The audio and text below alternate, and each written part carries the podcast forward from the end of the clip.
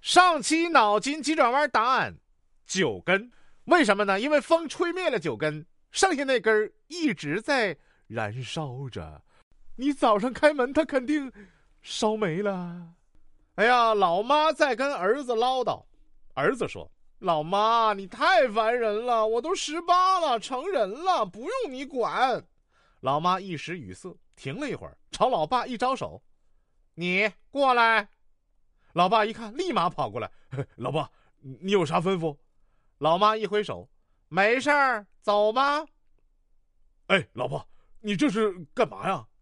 老妈一拍桌子，指着儿子：“你看到了吧？你爸四十几了，还听我的，你凭啥不听？”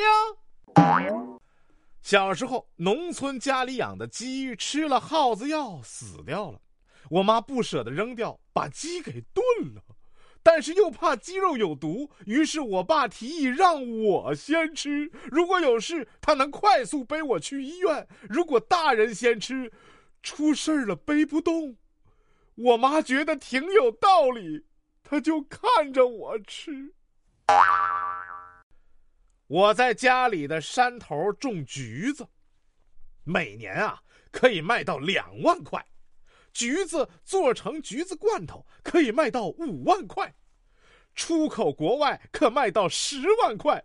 然而，我又做了个橘子主题的农家乐，一年纯赚四十万。我又开了分店，现在全球分店四万余家，一年收入几千万美元。